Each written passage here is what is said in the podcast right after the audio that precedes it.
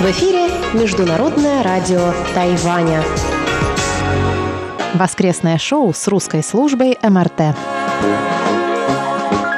Здравствуйте, дорогие радиослушатели! В эфире Международное радио Тайваня. Сегодня вас из тайбэйской студии приветствуют ведущие Анна Бабкова, Чечена Кулар, Мария Ли и Светлана Миренкова. Сегодня воскресенье, 6 октября, и мы, как всегда, собрались с ведущими русской службы в студии, чтобы обсудить новую тему из жизни Тайваня. Также в нашем эфире прозвучит неизменная рубрика воскресного шоу «Почтовый ящик» со Светланой Миренковой и завершит эфир передача «Гостиная МРТ» с Инной Островской. Оставайтесь на наших волнах.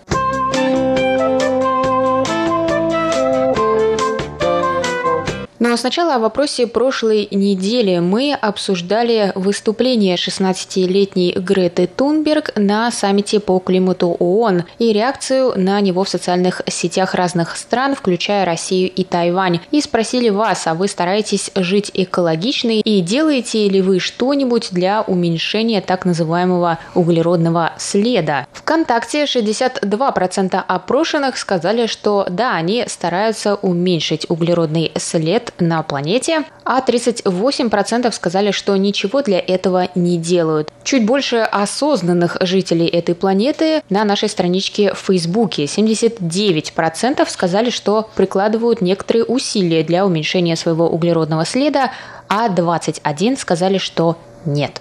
По вопросу прошлой недели ответил также наш постоянный слушатель Саша Сычев. Он пишет, что Грета Тунберг – это очередной проект. За ней стоят серьезные дяди, которые преследуют меркантильные интересы. Когда она сделает свое дело, то о ней не вспомнят даже. Готов биться об заклад, продолжает Саша Сычев. А вообще, девочки, надо еще учиться, а не мните себя великого знатока природы. Саша также написал, что что он лично ничего не делает для того, чтобы уменьшить свой углеродный след. Единственный его вклад может заключаться в том, что он не водит машину и не летает самолетами. А под нашим обсуждением в Фейсбуке нам оставил комментарий пользователь под именем Николай Петрович. Он пишет, что не ест мясо, не поддерживает мяспром, который вырабатывает метан, и в магазин вместо пластиковых пакетов он ходит с сумкой. А вот что пишет наш слушатель Анатолий Клепов из Москвы.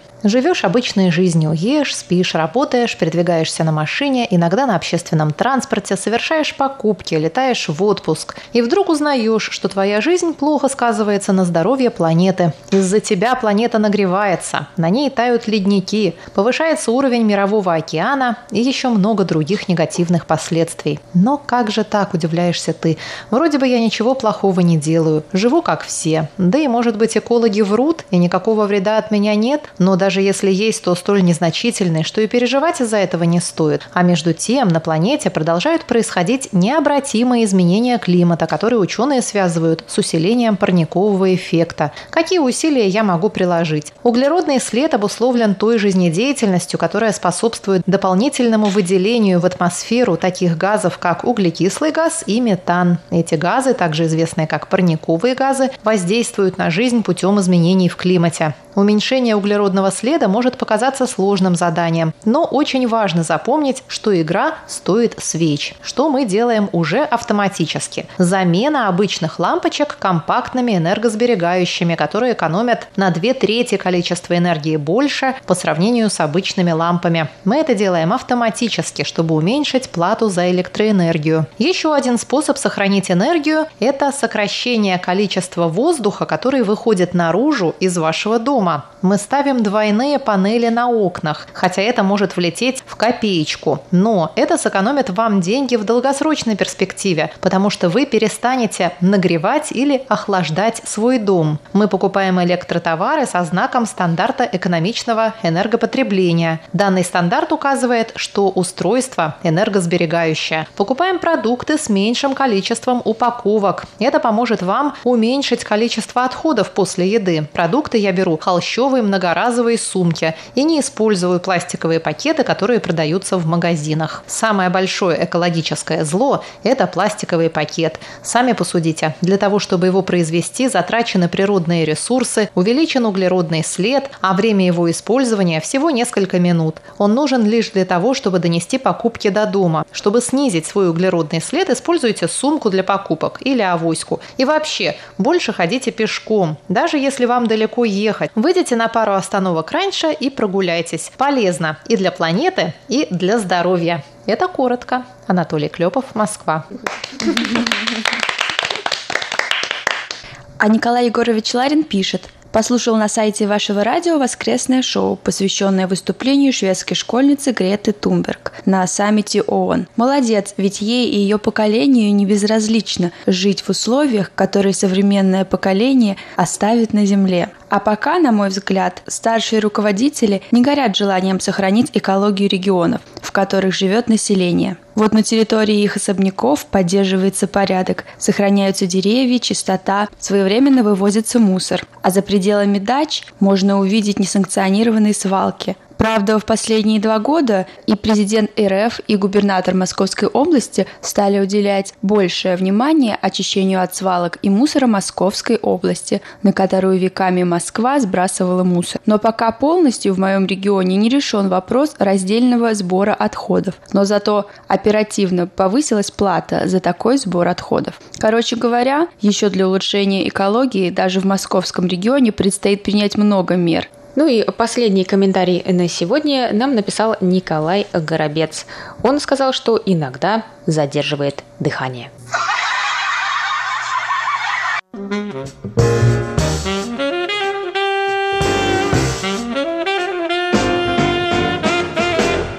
Было не просто выбрать тему для сегодняшнего шоу, потому что на ум приходят в основном неприятные события уходящей недели. Как вы, наверное, знаете из наших новостей, во вторник в Илане обрушился мост в гавани Наньфан-Ао. Водитель бензовоза чудом спасся, когда мост провалился прямо под колесами его автомобиля, который потом даже загорелся. Более дюжины очевидцев инцидента были ранены, и шесть человек, рыбаков-мигрантов, погибли под обломками.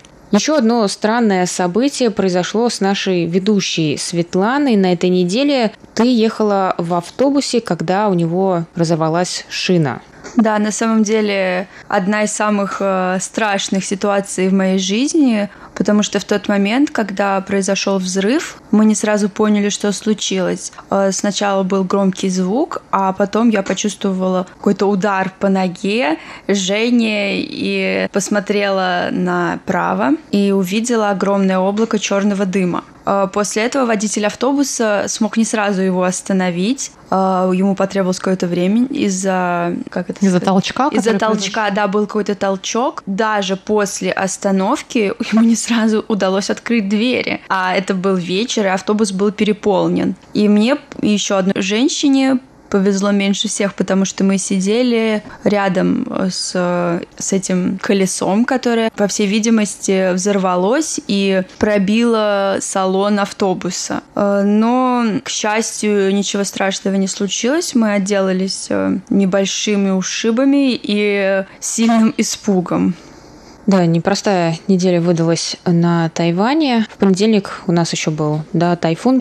Я надеюсь, что мои коллеги меня поддержат в моем желании поговорить о чем-то полегче, о чем-то простом и добром, чтобы поднять нам всем настроение, о чем-то, что мы все на Тайване любим, хотя может выясниться, что и не все. В четверг мы опубликовали новость о том, что потенциальный объем рынка молочного чая шариками тапиоки для тайваньских поставщиков может достичь 1 миллиарда долларов США в 2019 году. И 3 октября делегация Совета по развитию внешней торговли Тайваня приехала в Японию для поиска там новых партнеров в этом бизнесе. И Япония сейчас она одна из самых крупных покупателей тайваньского молочного чая. За первые два квартала 2019 года Япония импортировала шариков тапиоки на сумму почти 27 миллионов долларов США, что в 10 раз больше прошлого года. Я, кстати, была в прошлом году в Японии, в прошлом декабре, и правда для себя отметила, что везде, где есть чайные с тайваньским жемчужным чаем, там довольно большие очереди, ну или, по крайней мере, очередь есть, а не как на Тайване, ты довольно часто первый или второй покупатель.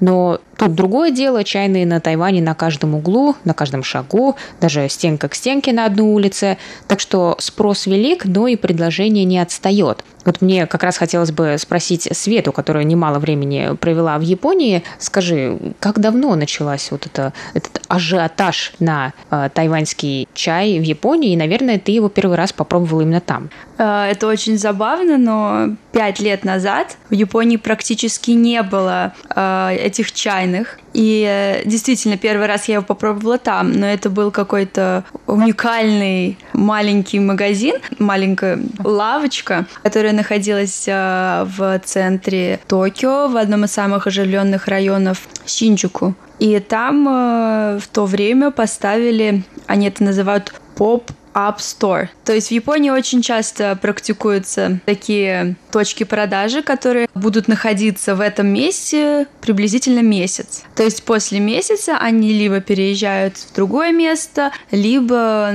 просто исчезают. Как мне кажется, и произошло с этой чайной лавкой, в которой я попробовала Bubble Tea, потому что, честно, он не вызвал у меня никаких положительных эмоций. И уже после того, как я приехала на Тайвань, я не сразу хотела снова попробовать Bubble Tea, потому что мне казалось, что это что-то из разряда экзотического и не очень вкусного. Но тайванский Bubble Tea меня приятно удивил. Поэтому пять лет назад в Японии практически не было точек продажи кто из наших слушателей, может быть, еще не пробовал тайваньский э, жемчужный чай, да, я расскажу, что жемчужный чай, да, bubble tea, все это название чая черного или зеленого, обычно с молоком и с шариками тапиоки. Они сладкие, тягучие, к чаю дают такую широкую трубочку, чтобы можно было одновременно пить чай и вылавливать со дна эти шарики и жевать после каждого глотка. И этот напиток считается одним из главных символов Тайваня, и я вот как раз хотела предложить моим коллегам вспомнить свое первое знакомство с этим чаем. О нем нам рассказала Света. Помните ли вы, как это было? Кто вам предложил? Может быть, это были тайваньцы. Они все-таки могут быть очень настойчивыми, когда речь идет о иностранце, который никогда не пробовал bubble tea. Действительно, я вот когда первый раз я попала на Тайвань в 1999 году, я была в гостях у моих тайваньских друзей, с которыми я познакомилась до этого в Москве. И они, конечно, предложили мне попробовать жемчужный молочный чай. Прямо у них дома? Нет, ну, прямо напротив их дома был ларек, где его продавали. И не только этот чай, а еще и множество других разных навороченных таких же чайных напитков. Я должна сказать, что мне не очень понятен ажиотаж вокруг этого жемчужного молочного чая. Мне кажется омерзительными эти шарики тапиоки. Именно вот то, то что на Тайване, вы знаете, вот на Тайване эту текстуру называют буквой Q английской, да, QQ, да. Как это перевести на русский? Ну, я могу вам сказать, это тягучая такая структура, которая еще к зубам постоянно прилипает, и потом от зубов ее не отодрать, и жевать ее ужасно неприятно, при этом она еще и сладкая, еще какая-то черная, и вообще непонятно, что это. Ну, просто вот такие вот крахмальные, какие-то такие вот вязкие, противные шарики. В этом довольно вкусном молочном чае. Помимо этого молочного чая с жемчужинками, там продавали молочный чай с пудингом. То есть они брали пудинг из 7-Eleven, вот, который продается такой яичный пудинг с карамелью. Он очень дешево стоит, и я его одно время его прямо обожала. И они просто кладут этот пудинг в чай и не, не совсем целиком его разбалтывают, чтобы он совсем растворился в жидкости, а чуть-чуть, чтобы оставалась вот эта структура. Ее тоже с помощью этих, значит, трубочек можно было поглощать.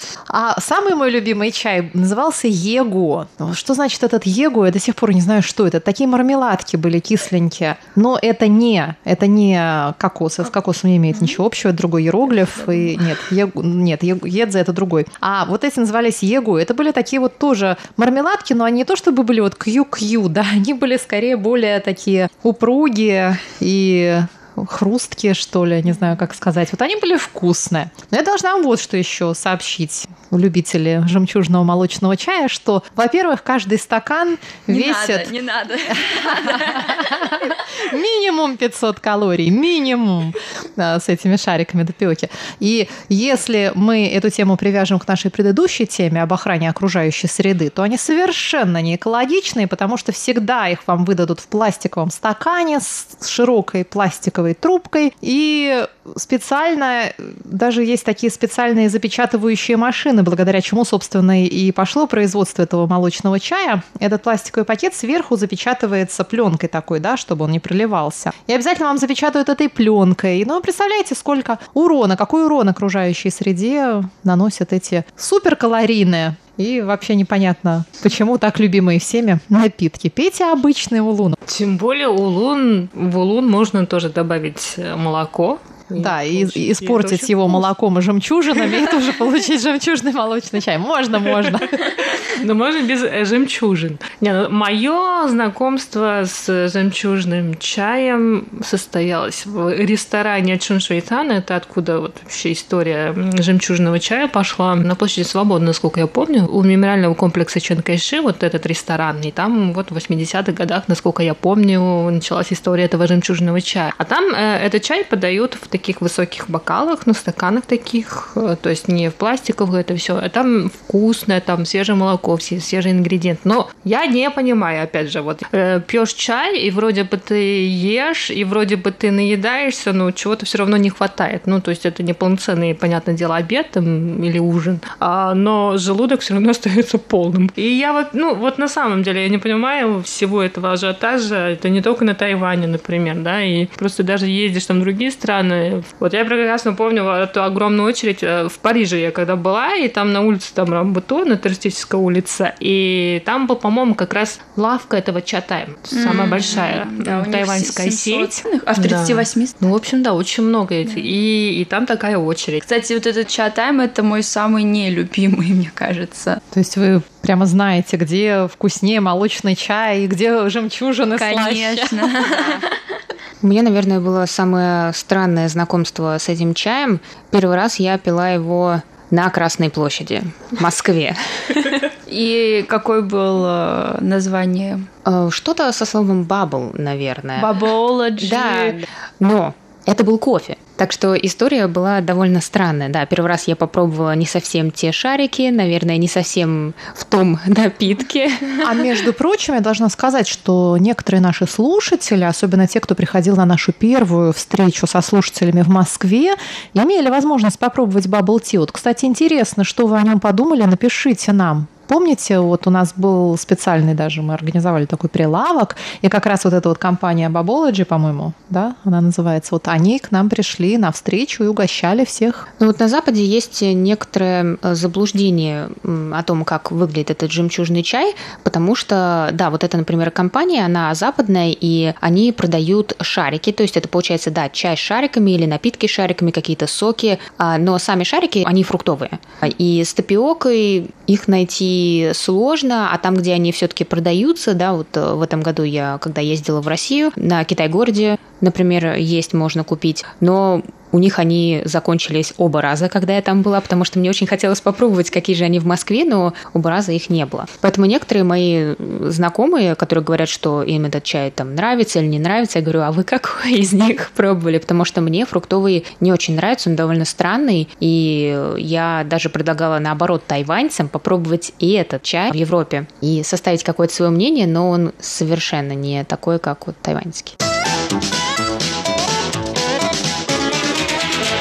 Я думаю, что любители, да, я отношу себя к любителям тайваньского молочного чая с жемчужинами, различают э, вкусы и виды этих жемчужин в разных э, чайных. Мне больше всего последнее время нравится Milk Shop, он называется, и в разные периоды моего пребывания на Тайване мне вот, нравились разные чайные. Какие-то уже либо приедаются, либо ты, наконец, пробуешь что-то более вкусное, поэтому мне кажется, что если вам первый раз чай не понравился, может быть, в другой чайный он будет совершенно другой другого вкуса. Вот как раз та чайная, о которой говорила Чечена, которая якобы должна быть самой первой, мне там чай ну настолько не понравился, при этом он был дорогим, подан в таком mm-hmm. красивом э, стеклянном стакане. Ни у жемчужин, ни у чая вкуса толком не было. А мне очень нравятся тайваньские зимние чаи которые заваривают с разными травками, согревающими. Очень вкусно получается. Это с не к этой жужубой. Теме. Да, не к этой, не к этой. Но их в тех же магазинах продают. Каким-нибудь дудником. Вы в какие чайные ходите?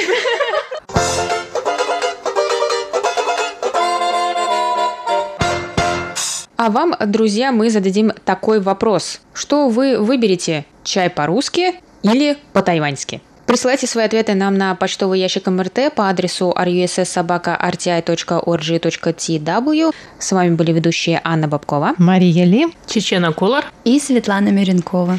Спасибо, что оставались с нами. До новых встреч на волнах МРТ. Пока!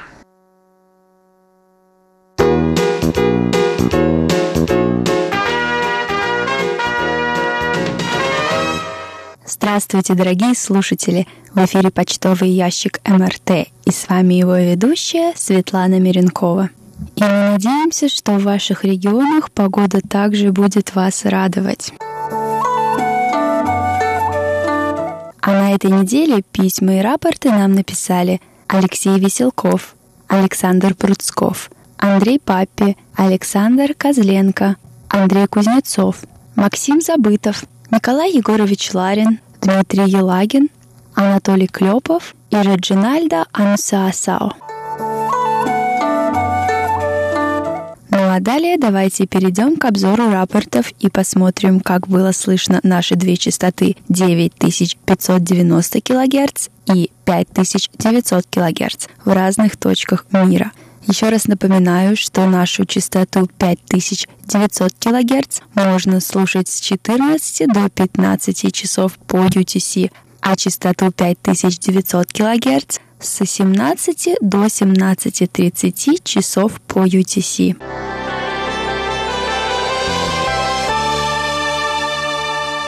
С 25 по 28 сентября частоту 5900 кГц с 17 до 17.30 часов по UTC слушал Николай Егорович Ларин. Он пишет, что прием в эти дни был хорошим, имели место только менее значительные атмосферные помехи. Оценка приема по шкале СИНПО 5-5-3-5-4.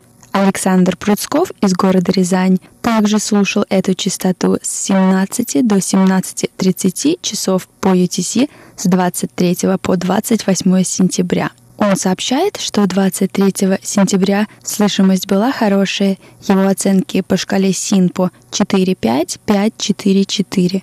24 сентября слышимость была немного хуже, и по шкале СИНПО он поставил 3-5-5-4-3. Он также сообщает, что трансляция в этот день началась с опозданием на 3 минуты. 25 сентября сигнал был слабый, и оценки по шкале СИМПО 2.5.5.4.2. 26 сентября ситуация была точно такая же. Но 27 и 28 сентября сигнал снова стал хороший, и в эти дни его оценки по шкале СИМПО 4.5.5.4.4. Дмитрий Елагин из Саратова слушал частоту 5900 кГц с 17 до 17.30 часов по UTC 1 октября. Он пишет, что сигнал был хороший. Больше всего мешали трески на диапазоне. Местная импульсная помеха. Бывают дни, когда помехи в это время нет, но это редко. Был шум на частоте и замирание сигнала – и его оценки по шкале СИНПО 45233. А в Бразилии 1 сентября частоту 5900 кГц с 17 до 17.30 часов по UTC слушал Реджинальдо Ануциансао. Он сообщает, что слышимость была удовлетворительная, и его оценки по шкале СИНПО 33333.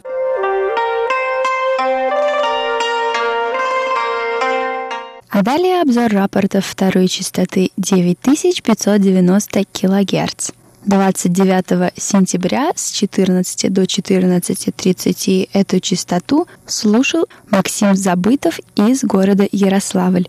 Он сообщает, что слышимость была хорошая, и его оценки по шкале СИНПО 4.5-4.4.4.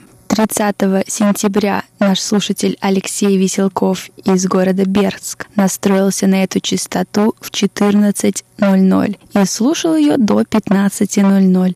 Он сообщает, что слышимость была плохая, и его оценки по шкале СИНПО 2.4-2.2.2. В городе Томск эту частоту слушал Андрей Паппи 3 октября с 14 до 15 часов по UTC – Он сообщает, что, к сожалению, сигнал RTI не прослушивался, и с 14 до 14.10 его оценки по шкале СИНПО 2.5, 3, 4, 2. На Украине в Днепропетровской области на частоту 9590 кГц 25 сентября настроился Александр Козленко. Он слушал ее с 14 до 15 часов по UTC. Он пишет, что сигнал был довольно слабый. Наблюдались атмосферные помехи и незначительные замирания прохождения сигнала. И оценки по шкале СИНПО 3.5, 3.4.3. А в Латвии, городе Рига, 6 сентября нас слушал Андрей Кузнецов. В 14.00 он настроился на частоту 9590 кГц и слушал ее до 14.38. Он сообщает, что сигнал был слабый и оценки по шкале СИН по 3.4, 3.3.3. А на этом мы заканчиваем обзор рапортов. Спасибо всем нашим штатным и внештатным мониторам за проделанную работу.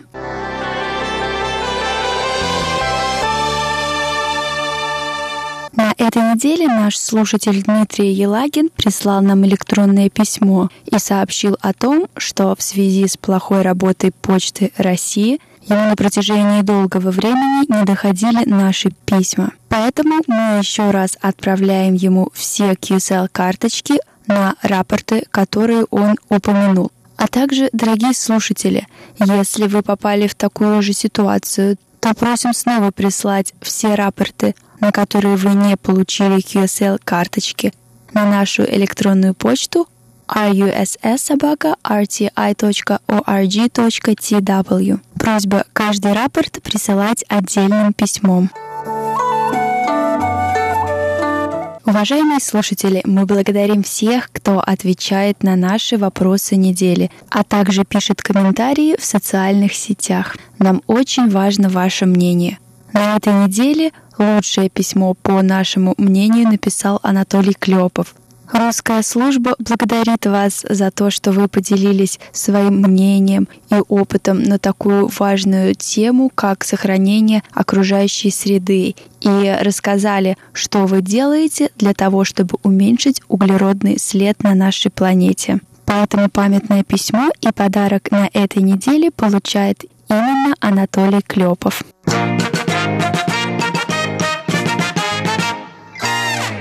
У вас тоже есть шанс получить подарок от русской службы МРТ на следующей неделе. Присоединяйтесь к нашей дискуссии и расскажите, что вы думаете о тайванском молочном чае с жемчужинами. Для этого напишите нам письмо на наш электронный адрес или оставляйте комментарии в Facebook и ВКонтакте.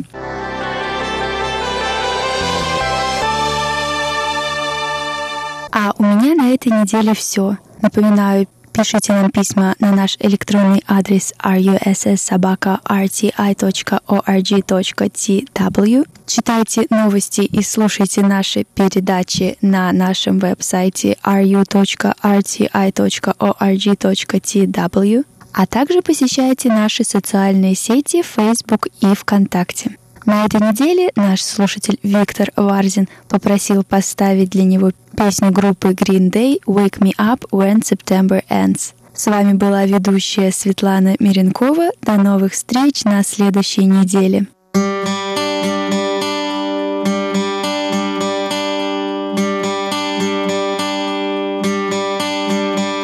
Summer has come and passed. The innocent can never last. Wake me up when September ends. Like my father's come to pass, seven years has gone so fast. Wake me up when September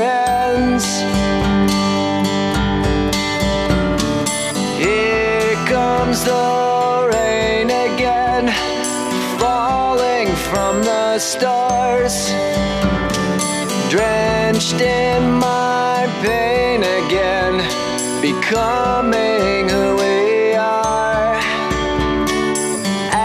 lets my memory rests, but never forgets what I lost.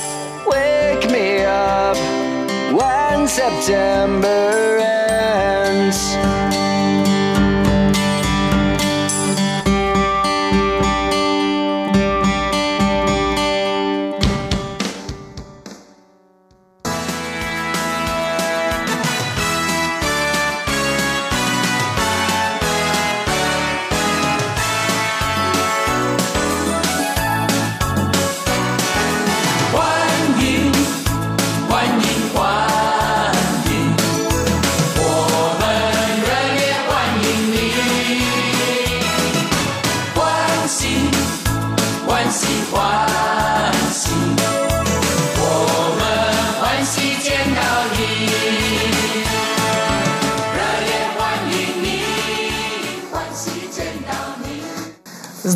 Здравствуйте, дорогие друзья! Вы слушаете Международное радио Тайваня.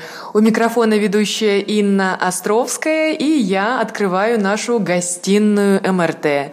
Сегодня я рада познакомить вас с моим очередным гостем. Это Максим Платонов, который учится на Тайване в магистратуре по программе MBA и университет, где учится Максим, это Тайваньский государственный педагогический университет.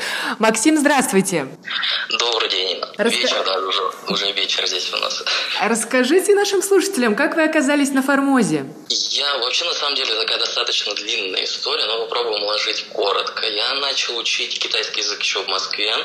Вот, но это буквально было там пару раз в неделю и прям азы-азы такие. И моя преподавательница, она жила какое-то время на Тайване, порядка, наверное, 7 лет здесь. И вышло все к тому, что мне понравилось изучать китайский язык, и дальше уже как бы стоял вопрос как-то, потому что в России его как бы учить не особо, и стоял выбор, в какую страну ехать. И вот по ее рекомендации я поехал в Тайвань, потому что она здесь жила, она говорит, если учить китайский, то вот попробуй в Тайване. И я приехал буквально сначала вот на три месяца по программе изучения языка, то есть конкретный язык, только язык и язык. То есть там интенсив программа, 5 дней в неделю по 3 часа. Не в том университете, в котором я сейчас учусь, я учусь, как вы сказали, в педагогическом, а на языковые курсы изначально поступал в национальный, в Тайваньский университет. Поэтому там началось все с курсов. То есть я приехал на 3 месяца, задержался уже пятый год пошел. Вот, то есть вот такое начало было. Вот это да, Максим. А что понравилось после трех месяцев? Вообще сам процесс втянулся в процесс изучения китайского языка. И уже как-то, когда пройден был вот этот такой небольшой рубеж, отрезок в три месяца интенсива, уже было как-то жалко просто останавливаться изначально. А потом вот это как снежный ком и затянул. Вообще слышал очень много историй, когда люди приезжали на Тайвань, жили здесь какое-то короткое время, а потом все равно сюда возвращались или доучиваться, или просто жить, или переезжали. Вот у меня похоже на эту историю, наверное, чем-то. То есть мне вот понравилось изучать, да, а потом, то есть, насколько вы знаете, тайваньское правительство дает возможность изучать язык только два года, а потом нужно или получать рабочую визу, да, или поступать в университет, как-то продолжать уже учебу. То есть вот я пошел вторым путем. То есть я был уже так достаточно уверен в своем уровне китайского, чтобы податься на MBA уже конкретно. Дальше вот история с другим университетом. Э, прекрасная история. Максим, будьте осторожны. Многие приезжают и остаются не на короткий срок, а на очень длинный. Как я, например, 13 лет. Настолько все понравилось. Втянул язык, культура и вообще это прекрасное место. Так что, ну, только интересных открытий и успехов. Давайте поговорим детальнее про учебу. А, сейчас по программе MBA. Что особенное, что отличается от российской системы? Что вам нравится и что является сложным? Первое вообще, что бросилось, э, вот что бросается такое заметное отличие с российской системой, я заканчивал, я учился в Москве, первое высшее получал, то есть специалист, Российская экономическая академия была, а потом стал Российский экономический университет имени Плеханова.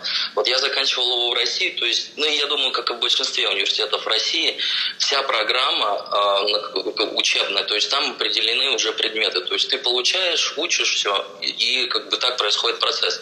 В Тайване же, я думаю, во всех университетах, не только в моем, то есть большинство предметов ты выбираешь себе сам.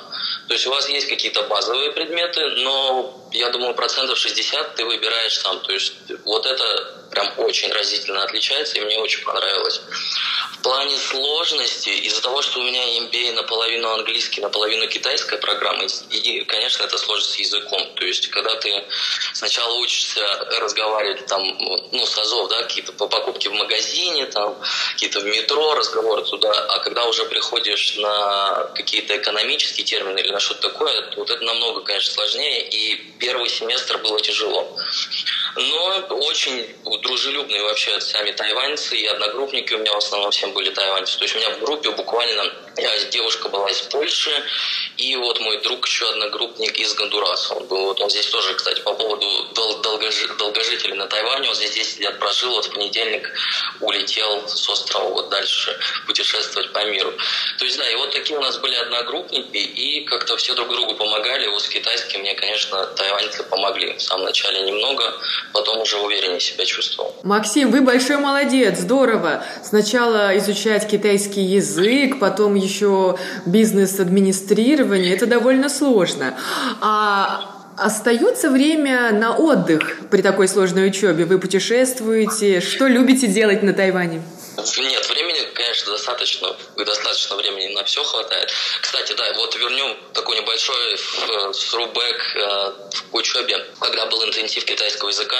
На самом деле очень вот интенсивные курсы, когда вот сколько, 5-5 семестров я учился, наверное, в НТЮ, не было времени практически ни на что, потому что сумасшедшая у них нагрузка, маленькие группы, там 4-5 человек, и в основном это или из Кореи у меня одногруппники были, или японцы, то есть вот полтора года, два, наверное, не было времени ни на что, вот только между домом, школой и вот как-то библиотекой происходило все вот это.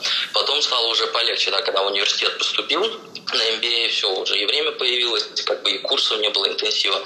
Поэтому, да, больше путешествия, потому что в Тайване в выставке, да, бывает все хорошо, но опять же, я с Москвы, с Архангельска изначально вообще, с самого севера, с, арк, северных, с арктического побережья. И э, когда приезжаешь в Тайвань, сюда вот только вот в Москве был, допустим, две недели назад, огромное количество фестивалей, каких-то ярмарок, я не знаю, выставок, экспозиций в Москве. Приезжаешь на Тайвань, и вот здесь с этим, конечно, чуть-чуть так поскуднее. То есть они, конечно, приезжают, но не так часто все меняется. То есть если ты обошел один раз там все музеи, да, то какие-то новые экспозиции приезжают там, ну, раз я не знаю, ну, в полгода, может, вот Энди Уорхол последний раз приезжал, мне очень понравилось, я ходил здесь, в Тайване. Вот. А так это в основном, конечно, путешествия, но они тоже как-то ограничиваются китайским Новым годом обычно, потому что, как вы знаете, что целый месяц свободный, когда все разлетаются, куда-то разъезжаются. Ну и я тоже эту возможность, конечно, использую всегда. То есть, Максим, давайте уточним, вы сейчас пожаловались на не такую богатую и яркую культурную жизнь, правильно? Да, можно назвать так не то, что культурную жизнь, а именно как-то вот так, ну давайте назовем ее культурной жизнью, именно досугом, вот так, что не так много на Тайване именно чем заняться. Да, как бы там есть какие-то я не знаю, как и фермерские, вот у них тут э, на Муди Сквер, там где, да, то есть у них какие-то фермерские выставки, как развалы такие, вот такое есть. А в плане вот каких-то художественных, там, театральных постановок, это вот как-то поскуднее. Я поняла, я поняла вас, потому что я слышала такое мнение от живущих на Тайване наших соотечественников, что действительно им не хватает новых музейных выставок, каких-то таких экспозиций. Да, бытует такое мнение. Наверное, люди избалованные такой действительно богатой культурной жизнью в Москве, в Петербурге и в других крупных городах. Возможно, возможно. А где... да? да, где вы побывали на Тайване? Что вам запомнилось? На Тайване за 4 года на самом деле объездил, конечно, большинство всех мест. Наверное, больше всего Сяо Лиу Чоу мне понравилось на юге, который маленький остров, э, где можно купаться с морскими черепахами. Вот там мне очень нравится. Я там раза три, наверное, был. Это 450, наверное, километров от Тайпе на самый юг туда. Вот, на паромчике на этот маленький остров. И да, и там постоянно кормятся морские черепахи. Вот, и можно свободно приехать с ними поплавать. Горы, конечно, очень нравятся. Конечно, горы в Тайване это все. Главное активити вообще во всем Тайване это велосипеды и горы. Правильно? Те, кто не ходит в горы, те ездят на велосипедах. Да. Кто не ездит на велосипедах, те ходят в горы. Или вообще чаще и то, и другое они вместе делают. Поэтому да, в горы тоже ходим. Не так часто, конечно, как хотелось бы, но раз в полтора месяца где-то выбираемся. И чем нравится Тайвань и Тайпэй, в принципе, и другие города, что все вот эти хайкинг-маршруты, они буквально прям в центре города. Тоже даже в самом же в Тайпе, тут вот в Нейху я работаю в районе, да, то есть тут можно прям грубо говоря, выйти из метро, там 3-4 минуты, и ты уже поднимаешься как бы в гору по этой трассе. То есть это нравится. С природой у них все хорошо.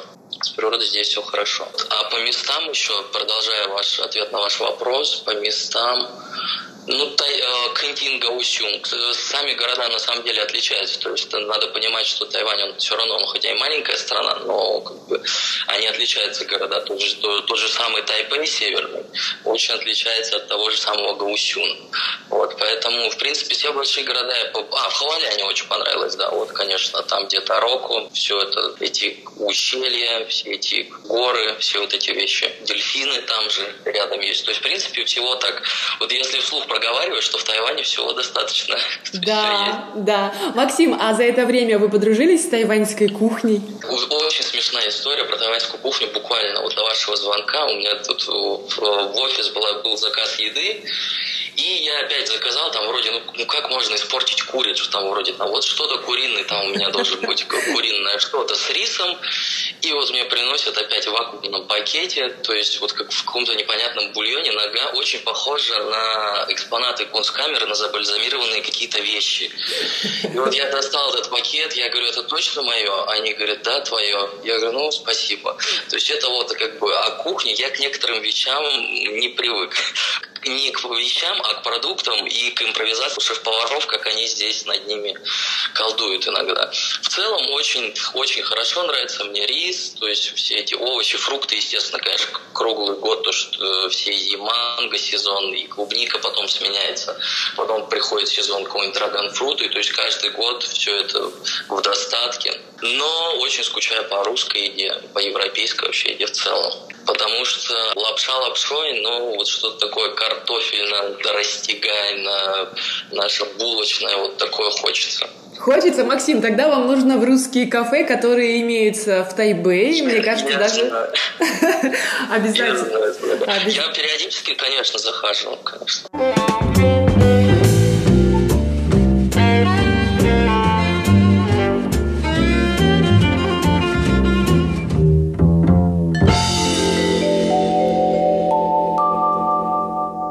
Эти пять лет у вас появились тайваньские друзья, и что вы можете сказать о тайваньском таком менталитете? Да, конечно, у меня очень много одногруппников, я говорю, большинство было тайваньцы, но и так, и э, друзья тоже есть. Ну, отличаются они, отличаются, конечно, отличаются. Тут я просто думаю в голове собрать, чего бы начать с такого, куда отличается. Во-первых, тайваньцы сами отличаются, допустим, для меня, по крайней мере, они что-то между по темпераменту, большую часть тайваньцев, которые, с которыми я имел опыт общения, для меня они как-то между, вот, ближе к японцам, они вот по манерам, они, то есть, спокойные такие, очень, очень спокойные, очень э, уступчивые, обходительные. Мне невероятно нравится поведение. Вообще можно срез общества посмотреть в общественных местах. То есть я передвигаюсь в метро, на автобусах здесь, да, и когда вот я вижу в метро, как себя ведут, и в автобусах, именно отношение их людей друг к другу, тайваньцев, это очень дорого стоит. Мне э, прямо каждый раз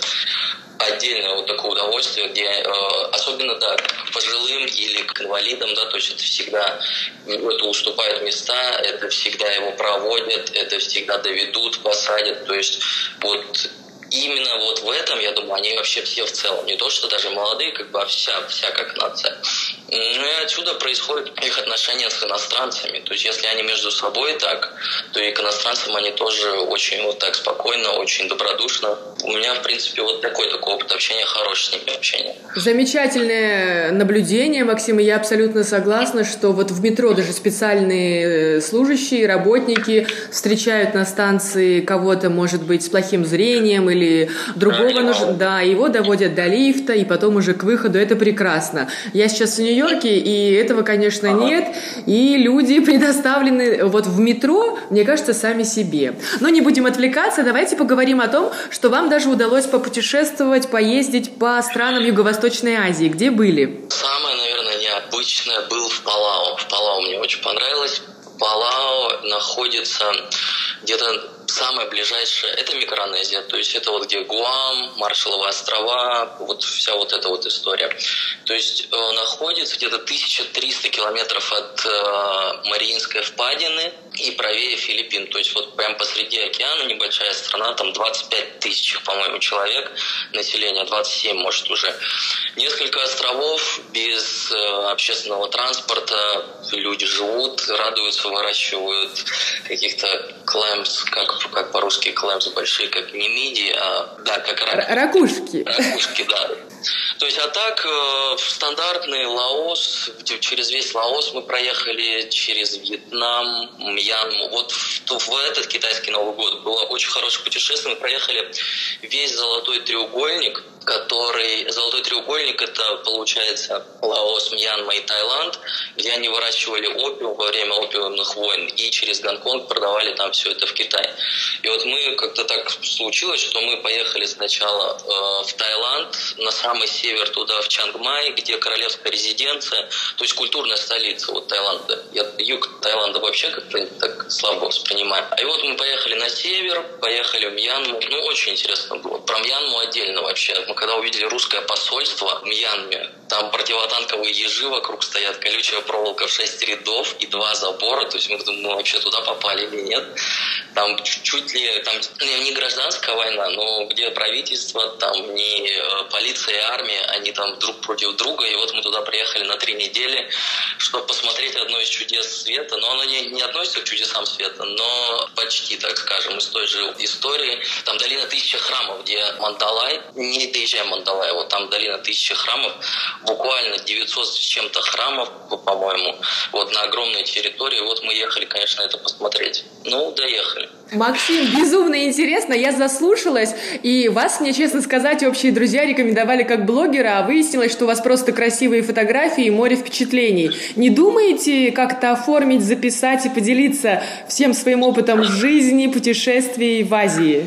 С большим бы удовольствием, но на все это и надо найти время. Очень много записей, там буквально, я не знаю, там сотни, наверное, часов, там терабайт с лишним видео лежит отовсюду, не только с Азии, с Европы и так вообще по миру. Поэтому, да, однажды, может, дойдут руки и все это сделать. Потому что, да, правда, очень всего много здесь интересного в Азии. Причем, не понимаю, кстати, очень многие люди не любят Азию.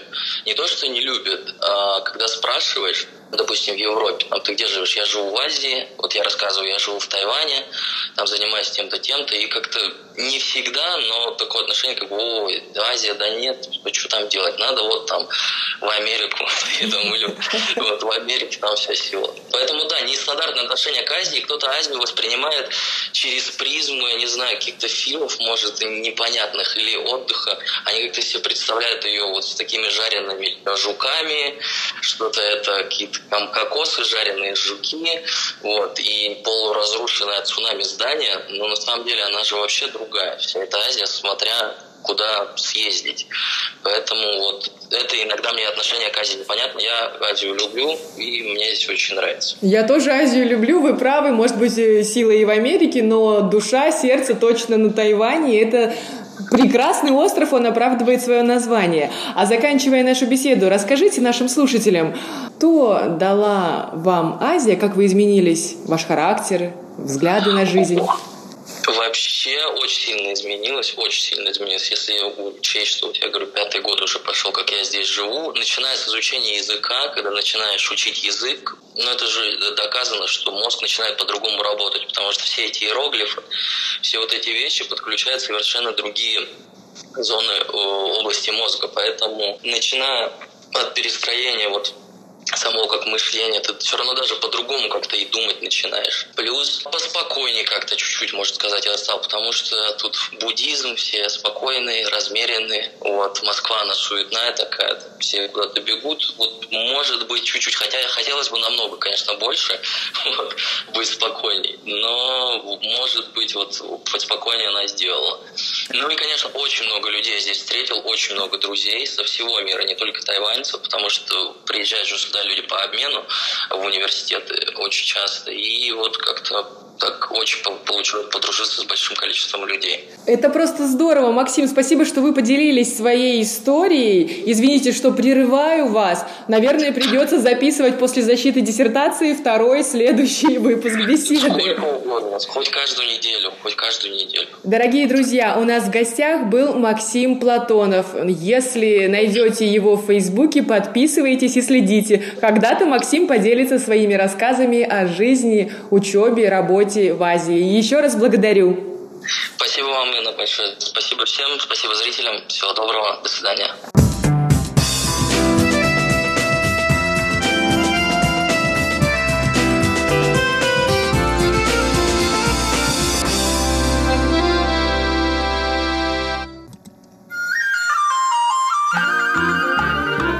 Тайвань тайваньца. В эфире передача «Тайвань и тайваньцы». У микрофона Мария Ли. Здравствуйте. Сегодня, дорогие друзья, я рада представить вам моего гостя. Его зовут Батар Манджиев. И я сейчас расскажу, почему это такая особенная для меня сегодня встреча. Но сначала давайте поздороваемся. Батар, привет. Приветствую, Маша, приветствую.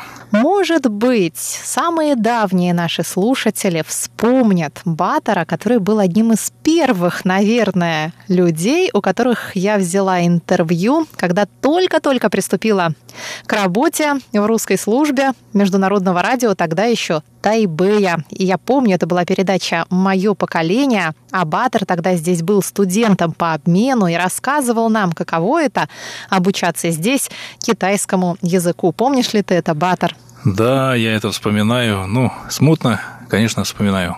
Да, Баттер мне признался, что он очень волновался, а я ему призналась, что волновалась еще больше во время того памятного интервью. Но сейчас Баттер приехал к нам тоже не просто так и не с пустыми руками, а он привез к нам делегацию из Калмыкии. То есть это был ансамбль «Тюльпан», который здесь выступал с песнями, плясками.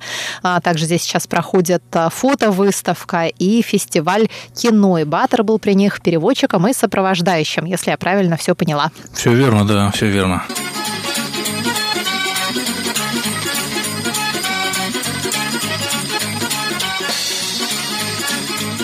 Батер, расскажи, пожалуйста, как сложилась твоя жизнь после того, как ты покинул Тайвань? Вообще, когда это было? Вот, я покинул в 2008 году. Ну, сложилась жизнь, ну, неплохо. Все, наверное, как у каждого. Каждый идет по зову своего сердца. Вот, и я пошел, то есть уехал из Тайваня, прожил год в Монголии, потом уже жил и работал в, на территории России, в Калмыкии, в Москве. Вот, вкратце так. Ну, давай напомним нашим слушателям, ты сам родом из э, Элисты, насколько я помню, да? Да, я родом из Калмыкии, ну, не из самой Элисты, а там из э, райцентра, ну, можно сказать, что из Элисты. Угу. И каким образом судьба привела тебя к китайскому языку? Ой, к китайскому языку это было связано, скорее всего, с э, популярностью тогда китайского языка. Вот э, в начале 2000-х, в конце 90-х мы помним, что роль Китая на международной арене, в торговле, она возрастала, и изучать китайский язык, восточные языки было очень популярно, это было востребовано. Я же закончил э, ИНьЯС в Калмыцком государственном университете и решил э, изучать восточный язык потому что мне это направление считалось, ну, я считал, что это перспективно. Это действительно оказалось перспективно, как ты рассчитывал? Конечно, конечно. То есть все те, кто изучал язык, и до сих пор кто изучает, ну, уже, правда, уже со мной, я в роли учителя, вот, э, я считаю, что это всегда работа на перспективу, это всегда пригодится. Э, говорить на китайском – это не только популярно, но и очень полезно, практично. Более того, ты же знаешь китайский в двух его так сказать, ипостасях, вариантах, скажем так, потому что все-таки мы знаем, что э, общепринятый язык в материковом Китае отличается от общепринятого китайского языка на Тайване. И не только в письменности, да, не только иероглифами, но и в произношении, в использовании а, лексики, слов, выражений. Да, конечно. Я начинал изучать китайский язык именно в Тайване. Вот, мне предоставилась возможность изучать, э, начать изучение со сложных иероглифов, э, впитывать местное произношение – ну и потом, когда я уже уехал в Россию, я непосредственно уже взаимодействовал также и с представителями из континентального Китая. Там я постепенно постигал их произношение, их особенности, построение там или э, звучание слов. Так что сегодня, можно сказать, у меня такой комбинированный стиль. Mm. Наверное, могу перестраиваться и под э, континентальных китайцев, и под тайваньцев когда вижу тебя в социальных сетях, где мы с тобой, естественно, друзья, я часто замечаю, что ты ездишь довольно часто, опять-таки, а, в Калмыкию и сотрудничаешь со здешним а, тибетско-монгольским центром. Раньше это был а, Совет по делам Монголии и Тибета, а сейчас это Центр Монголии и Тибета при Министерстве культуры. Все верно, да. Какое-то время назад еще существовала комиссия по делам Тибета и Монголии в правительстве Тайваня. Но сегодня это уже отдел а, по делам Монголии и Тибета, культурный отдел, и принадлежит он Министерству культуры Тайваня. И, и все правильно, я с этим отделом взаимодействую, поскольку они были заинтересованы в проведении здесь а, выставки, фотовыставки. Ну, в общем, это фестиваль, посвященный Калмыкии с целью ознакомления тайваньской публики с э, калмыцкой культурой. Ну и в итоге у нас получилось на выходе фотовыставка Гаря Ивановича Лиджиева и э, кинопоказ, своего рода мини-фестиваль калмыцкого фильма, где представлены 9 работ наших э, современных э, режиссеров. И, и также в Тайвань приезжал на гастроли ансамбль, национальный ансамбль «Тюльпан». Вот это все было в рамках такого калмыцкого фестиваля, который все еще продолжает свое действие. Гастроли закончились, а выставку и кинопоказ можно еще смотреть вплоть до середины декабря, если память не изменяет. Ты участвовал в отборе программы для фестиваля? Может быть, ты помогал им фильмы выбирать или переводить? Какая была твоя роль а, в координации фестиваля? Э, конечно же, да, поскольку представители комиссии или представители этого отдела, они приезжали в Калмыкию еще в августе прошлого года. Э, я их встречал на калмыцкой земле. Ну, я для них организовал встречи с нашими режиссерами, э, артистами, художниками, скульпторами, с ансамблем. Вот и тогда, в принципе, потихонечку вырисовывался э, план нынешнего мероприятия. А куда вы еще ездили с вашим ансамблем сейчас? Вот ты их сейчас сопровождал по всему Тайваню, у вас были выступления? Ну, изначально планировалось, что мы будем почти в каждом городе, но в итоге у нас получилось всего лишь посетить три города. Это Тайбэй, Тайнань и Джаи. И где тебе больше всего понравилось? И По... где вас лучше а. всего встречали? Ну, понравилось мне везде. Конечно же, очень тепло встречали у нас э, в Тайнане. Э, я помню, публика не хотела расходиться после концерта. Они все с нами фотографировались, подходили к нашим танцорам, просили их э, выйти хотели с ними познакомиться, кого-то даже хотели увезти покушать, типа, ну, пригласили покушать. Ну, в общем, интересно было с ними пообщаться. Вот. В Джаи тоже, я не скажу, что там э, хуже принимали также прям радушно. Я бы сказал, что там зал был очень полный. Видимо, это связано было с рекламой. Люди тоже долго не расходились после концерта.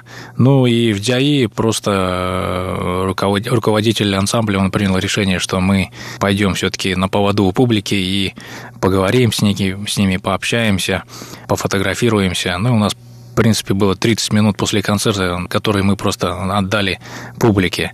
Mm-hmm. Нас снова ждут, нас э, хотят увидеть. Э, и мне такое ощущение, что э, тайваньцам представление ансамбля «Тюльпан» ну, очень понравилось.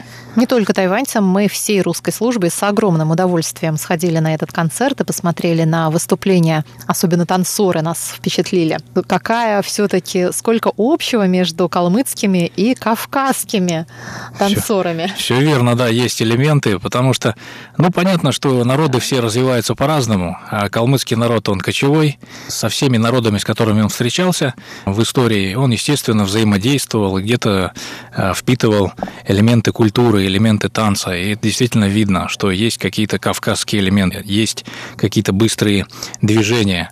Очень многие это замечают. А вот пение, оно мне напомнило монгольское горловое пение, но все-таки оно не доходило до тех пределов. Ну, я так думаю, что это были горловики, они просто, ну, выбрали, наверное, определенный какой-то... То есть горловики – это прям такой термин, да? Да-да-да. То есть они пели какой-то на свой лад, потому что, ну, пение, оно все таки индивидуальное. У кого-то сильнее получается, у кого-то нежнее, у кого-то, может быть, э, не такой сильный голос. Дорогие друзья, продолжение интервью с Батром Манджиевым слушайте на следующей неделе в рубрике «Тайвань и тайваньцы». С вами была Мария Ли. Всего вам доброго. Thank you.